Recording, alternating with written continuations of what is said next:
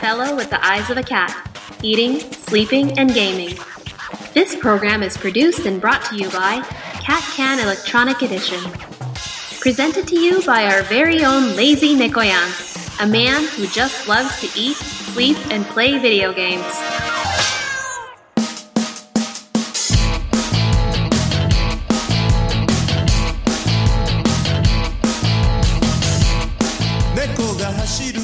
どうも、猫やんです。猫目ナイツ第24回ですね。始まりました。収録日は2017年12月27日ですが、多分配信する頃にはもう年が明けて2018年になっているかと思います。改めまして、皆さん明けましておめでとうございます。はい。まあ、前回の23回かな ?23 回で何喋ったっけな？22回がマリー3回で、23回は、まあ、自分の一人語りだったですね。で、まあ、それからの自分の経過なんですけど、相変わらずゼノブレイド2をやっています。第4話まで行ったんですけど、プレイ時間がね、見てみたら118時間ってなったんですよ。そんなやるわけないんですよね。で、ふと思ったのが、任天堂 switch ってスリープモードになるんですよ。ゲームを終了しなくてもメニュー画面に表示できて、で、そこから本体の電源を切るスリープモードになるんですけど、多分このスリープモード中もプレイ時間がどんどん加算されていってるみたいなんですね。なんでそんななのかなと思ったんですけど、これ傭兵団っていうね、ちょっとシステムがあって、もしかしたらその傭兵団、時間経過でね、物語、物語じゃないですけど、システムが進んでいく仕様になってるんで、だからもしかしたらプレイ時間が進んでってるのか、普通に Nintendo Switch の仕様でゲームを終了してない状態で一時停止してるとプレイ時間だけ過ぎていく仕様になってるのかっていう感じですけどね。いやだって118時間って言ったらですよ。まあ、12月1日から考えても、だいたい1日にね、5時間ぐらいやんないと到達しない時間なんですよね。2日で10時間。ですよね。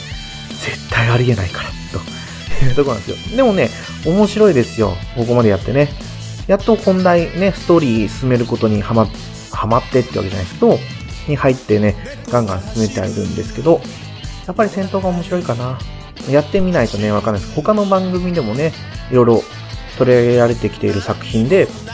これよりセブンのゆずきちさんも一人語りで喋っていたし、いらぬ遠慮と予防戦のね、にごりさんもゼノブレイド2やってるって話してましたね。もう全クリしてね、大まかな、ね、システムとかについても番組で取り上げられてたんで、そちらの方でね、聞いていただけると、ゼノブレイド2に関してはわかるかなと思います。今回はですね、ダンジョンに出会いを求めるのは間違っているだろうかについてですね、と番組で話をさせてもらおうかなと思っています。まあ、その前にね、ちょっとした近況なんですけど、この前、妻と一緒にイオンの中にある、フードコートじゃないですよね。イオンは、あのー、なんだっけね、なんとかキッチン。違う、なんとか弁当。あ、そう、オリジン弁当だ。オリジン弁当と提供？傘下に入ってるのか、子会社なのかわかんないですけど、イオンのスーパー、スーパーショッピングモールか。ショッピングモールの食品売り場の中にね、普通に出店されてるんですよ。出店？うん。で、そこで、もう今日はご飯作るのめんどくさいから、オリジン弁当で買おうかっていう話になって、惣菜をいくつか買った後に、ね、マリーさんが、カレー食べたいなって言ったから、うん、そのオリジン弁当の中でカレーを買ったんですね。最初カレールーだけでいいかなと思って、ルーだけでいいですって店員さんに言ったら、ルー買うのもセットで買うのも、そんなに値段変わらないから、セットで買われた方がいいですよって言われたので、あ、じゃあもうセットで、セットで言ったらご飯とカレールーですね。で、その時はバターチキンカレー買ったんですけど、で買って、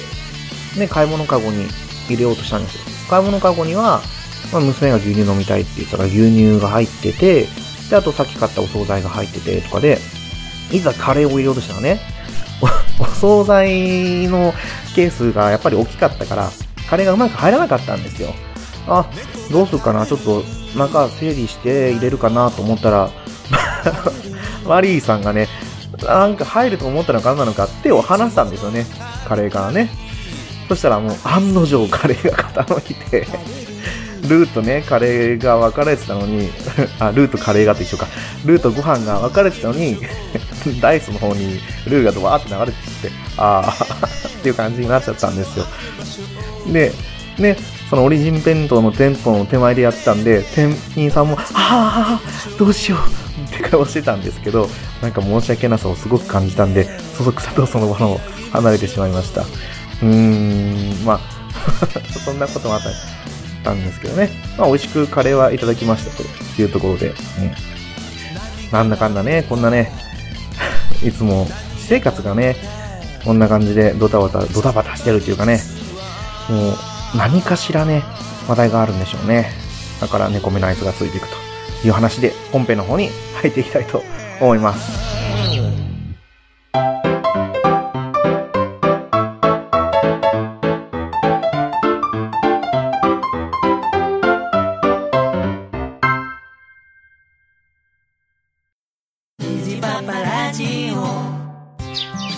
今日も水やりしよっかの。父上はいはい。みんな元気よく咲き誇っております。おそうか。ほら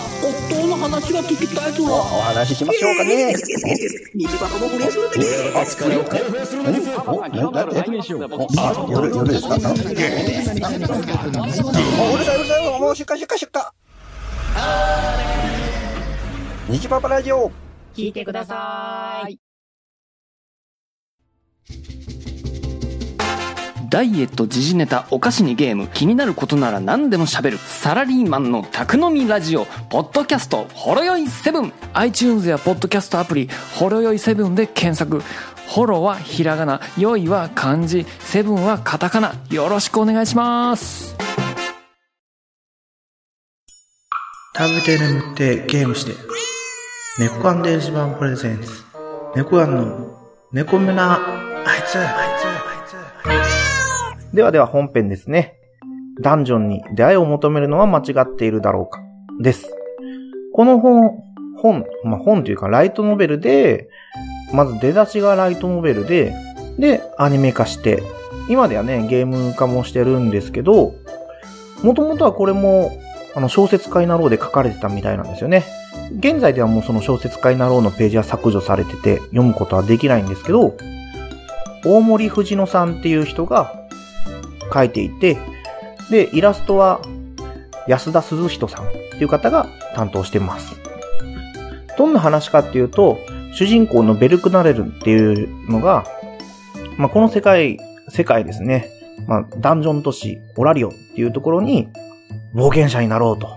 いう思いを持って出ていくところから始まるんですねって言っても、まあ、実際に物語が始まるのはもう、ダンジョン都市にいて、ファミリアと呼ばれるところに所属して冒険に出ていくところからなんですけど、このオラリオっていうのが世界に唯一あるダンジョンですね。地下何十層にも渡るダンジョンなんですけど、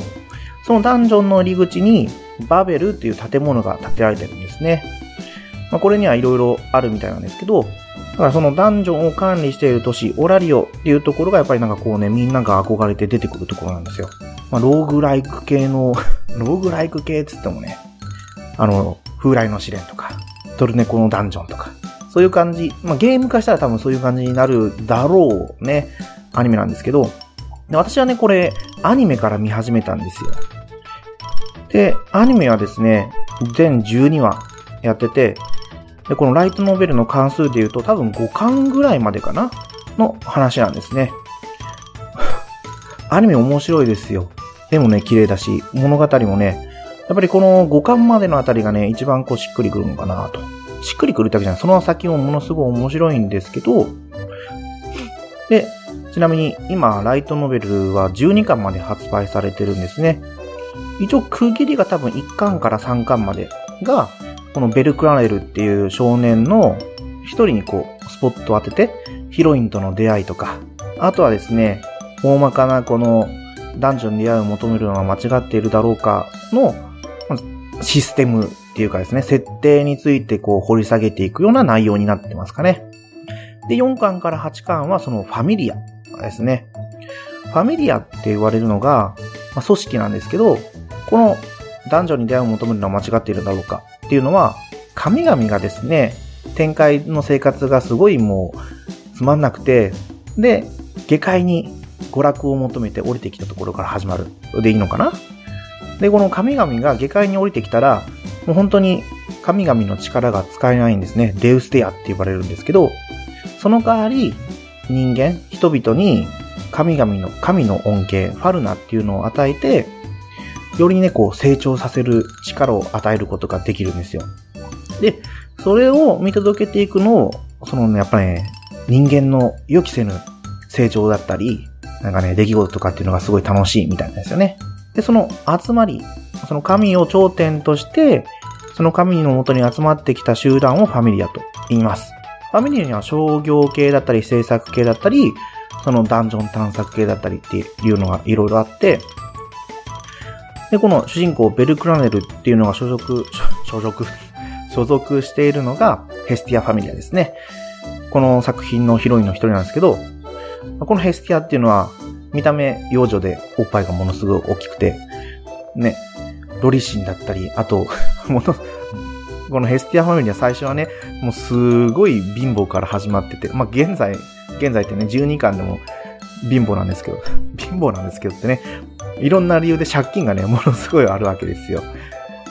その借金を返すのが目的でね、今男女に潜ってるような感はすごい拭えないんですけど、だからね、バイトをすごい掛け持ってて、バイト心とかっていうのも呼ばれてます。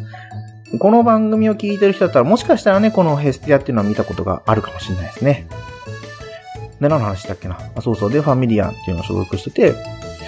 で、この神々が与える恩恵っていうのがですね、ファルナっていうんですけど、ファルナを授かった人は、エクセリア、経験ですね。いろんな経験を経て、どんどん成長していくんですよ。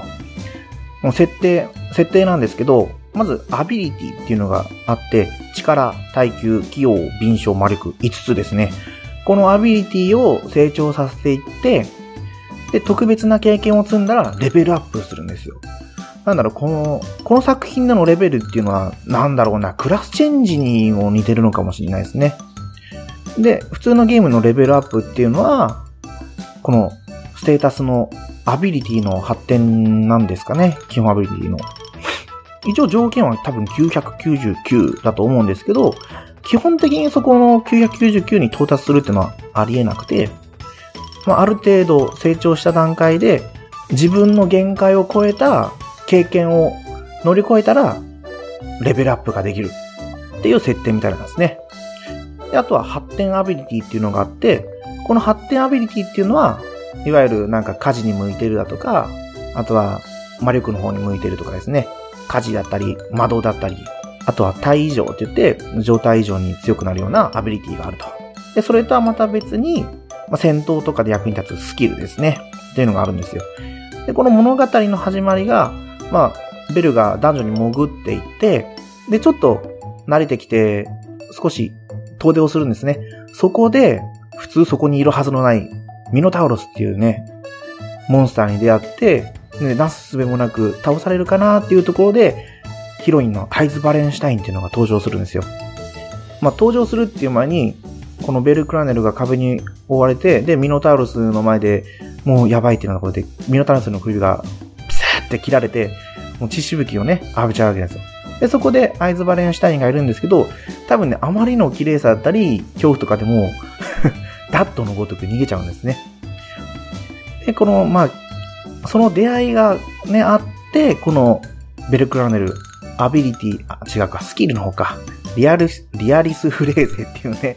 スキルを発、発展させるんですよ。発生させる？っていうのかな？思いの丈に合ったね、成長速度になるっていうことで、このアイズバレンシュタインっていうのはレベル6なんですよ。このレベルを上げるのは基本的にもう1年、2年、3年とかもうすごい年単位で上がっていくものなんですけど、このアイズバレンシュタインへの思いだけでこう、ベルクラネルはね、その、本当に1ヶ月単位でレベルが上がっていくと。このね、レベルが上がっていく様がね、面白いんですよ。で、どんなスキルが発展していくのかなとかね。で、実際ね、戦闘シーンも面白いんですね。私はライトノベルの方も、あの、Kindle で買って読んでる電子書籍ですね。で、買わせてもらって12巻まで読んでるんですけど、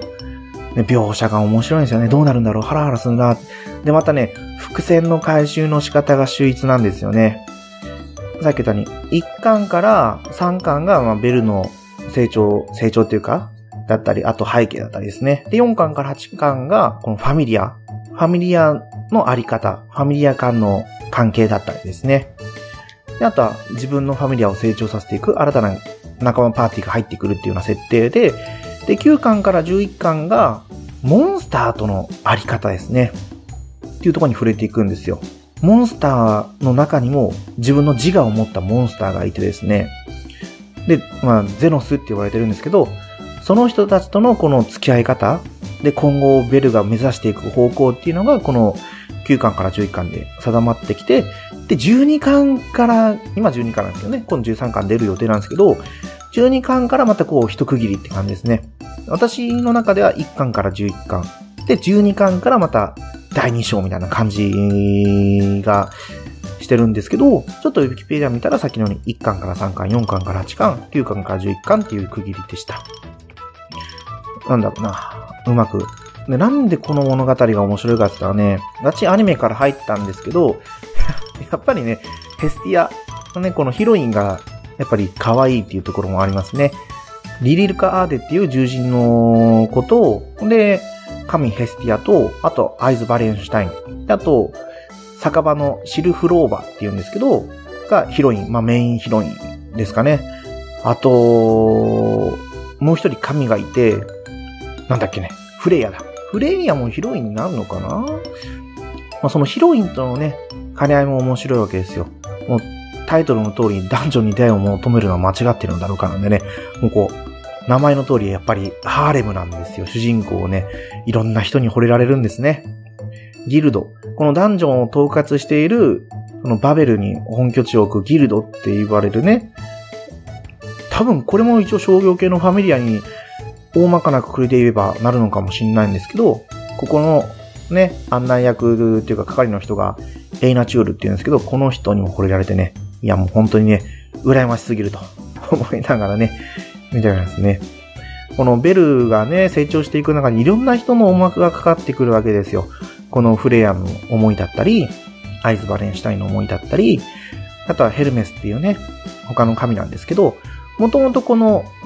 まだね、掘り下げられてはないんですけど、このベルクナデル、このオラリオの都市の外から出てきたんですけど、なんかね、昔このオラリオですごい派閥だったゼウスっていうね、ゼウスファミリアの、もしかしたら一員の、このなんかつながりがあるんじゃないかっていうね、ところも匂わせてるわけなんですよね。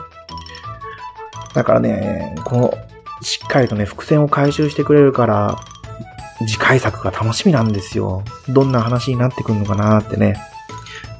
やっぱりアニメだとね、だいぶ省かれてるところあるんですけど、入りとしてはものすごいいいのかな、と思います。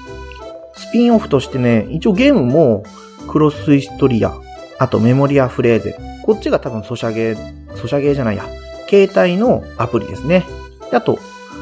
オラトリアラプソディアっていうのが、今度ブラウザゲームとしてこの前出たんですけどね。私がやってるのはメモリアフレーズだけなんですよ。このメモリアフレーズについても今度話をしようかなとは思ってるんですけど、今回はね、省略させてもらおうかなと思います。ただ、アニメを見なくても、このメモリアフレーゼをやるだけで、実際にね、アニメの中のストーリーは保管できるんで、アニメが見る時間ないけど、ゲームだったらやってもいいかなっていう人には、このメモリアフレーゼはすごいおすすめの作品になってますんで、ぜひやってみてください。あとはですね、ソードオラトリアって言って、さっきのアイズ・バレンシュタイン、およびこのロキファミリア、ロキファミリアって言ってね、アイズの主神がロキって言うんですけど、このロキとね、ヘスティアが敵対してる、敵対ってわけじゃないんですけど、なんかライバル関係っていうかね、水と油っていうか、その関係の神なんですけど、そっちの方が、こう、主役 っていうかね、そっちの方のスピンオフになってるのがこのソードラトリアっていうのがあって、こちらもね、9巻まで出てるのかな？私はまだ5巻までしか読んでないんですけど、これもね、面白い。アニメ化してるんでね、別物ではあるんですけど、できればこうダンジョンに出会いを求めるが間違ってるのかを見てからソドーラトリアを見ればね、なおいいかな。ちゃんとね、この背景があるんですよね。あ、ここの話がこっちに繋がってたんだ。このソードラトリアでこここうやってたから、本編のダンジョンに出会いを求めるのは間違ってるのかの、このベルはあの、あそこでああなってたのかとかね、これが面白いんですよね。で、このソードラトリアの方で、またスポットが当たったのはね、レピーヤ・ウィルディスだったかな？名前忘れたんだけど。この人もね、多分すごい人気なんでしょうね。このメモリアフレーズでは主人公のうちの一人になってるんですよ。あとは、クロニクルシリーズっていうのもあって、他の登場人物、すごい人気があるのだったら、この酒場のシルフローバーっていう人がいる、北条の女神っていうね、あ、北条の女神だったかな？忘れたけど、北条の酒場だったか。はあ、ちょっと忘れちゃったんですけど、まあ、酒場の中の一人がね、リュウリオンっているんですけど、この人もね、すごい冒険に関わってくるんですよ。もともと冒険者だったんだけど、なんか、いろいろやっちゃってブラックリストに乗っちゃって、表立って行動できないっていうことで、ここの酒場に拾われたんですけどね。この人にスポットを当てたね、シリーズとしてもこのクロニクルシリーズ、エピソード流だったかな？っていうのもあって、いろいろ幅広く展開してるんですけど、不思議なことにね、コンシューマーゲームの方には、まあ出てきてないんですよ。なんかね、携帯ゲームだったりにはすごい合ってるのかなと思う作品なんですけど、未だにね、出てないんですね。ただ、2018年3月28だったかな？には一応ゲームを発売する予定になってます。5BP の方からね、発売されるんですけど、これがインフィニットコンバートって言われる本当にローグライク系のね、作品になってるみたいです。アニメと連動してるのか、一応そのラスボスは多分アニメのラスボスと同じ設定になってるかなと思うんでね。これね、非常に発売が楽しみな作品ではあります。自分はなんで惹かれてたのかな、この作品に。とは思うんですけど、やっぱり男はね、男はねっていうのもあれですけど、ダンジョン好きだし、冒険好きだし、レベルアップ好きだし、大きなね、自分が倒せないような相手をいかに倒すかっていうところが楽しいんですよね。このミノタウロスのとの戦闘も非常に面白いし、やっぱりこのハーレム系っていうのもいいんでしょうね。でもね、ちょっと前にあった、なんだろうな、異世界はスマートフォンとともに、なんかそんな感じの名前だったんですけど、名前だか忘れたんですけど、これとはね、また全然違うんですよ、ハーレム系って言ってもね。本当に物語が主で、ハーレムもあるみたいなね、感じの作品なんでね、ぜひ見てもらいたい作品になってます。すいません。あれは、本当に面白いんですけどね、私が喋るとね、全然面白さが伝わらないんですよね。ダメダメだなぁとは思うんですけど、でもね、締めるところはしっかり締めてくるんですよ。ね。はい。なんかもう話が長くなってきて、なんかこれから喋るとグダグダになっちゃうんで、本編終了にさせてもらおうかなと思います。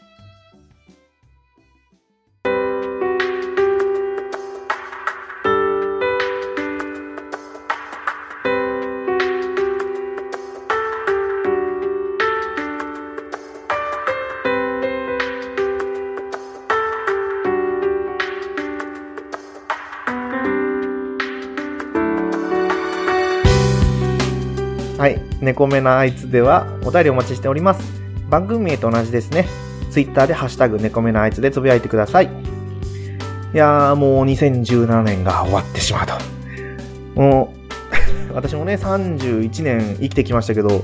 本当に年を重ねるごとに、一日一日、一年一年が短くなってってるんですよね。うーん、だってもう、全番組、猫缶電子版を始めてからだと、もう2年が経つんですよ、2年。あっという間ですね。いやー、もう感慨深いっていうかね、それが昨日のことのように思い出されますからね。うん。はいはいはいはい。はいはいはいとか言ったね。ついこの前ね、ポッドキャストの中の人に私ね、出演することが決まって、で、収録させてもらったんですよ。これを配信してる時には、ポッドキャストの中の人が配信されてるかどうかわからないんですけど、ぜひね、うちの番組と一緒に聞いてもらえたらいいかなと思います。やっぱりこう、こういう作品、こういう番組に出させてもらうと、ちょっと欲が出てくるんですね。順位が上がるようにちょっといろいろ宣伝したり頑張ってみようかなと思うんですけど、頑張ってね、なんかくじけた時に 転んじゃうと、立ち上がれなくなっちゃうと嫌だから、今のままでいこうかなと思ったりもしてるんですけどね。まあ来年は、どういった形で、来年はって言ったら、もうみんなが聞いたけど今年はなんですよね。猫目のやつどうやってやっていこうかなとは思ってるんでね、皆さん今年もどうぞお付き合いのほどよろしくお願いいたします。ということで、エンディングですね。今年も B 型さんよろしくお願いします。ということで、B 型さんでラケットルックス U です。聞いてください。それでは皆さん、また次回放送でお会いしましょう。さようなら。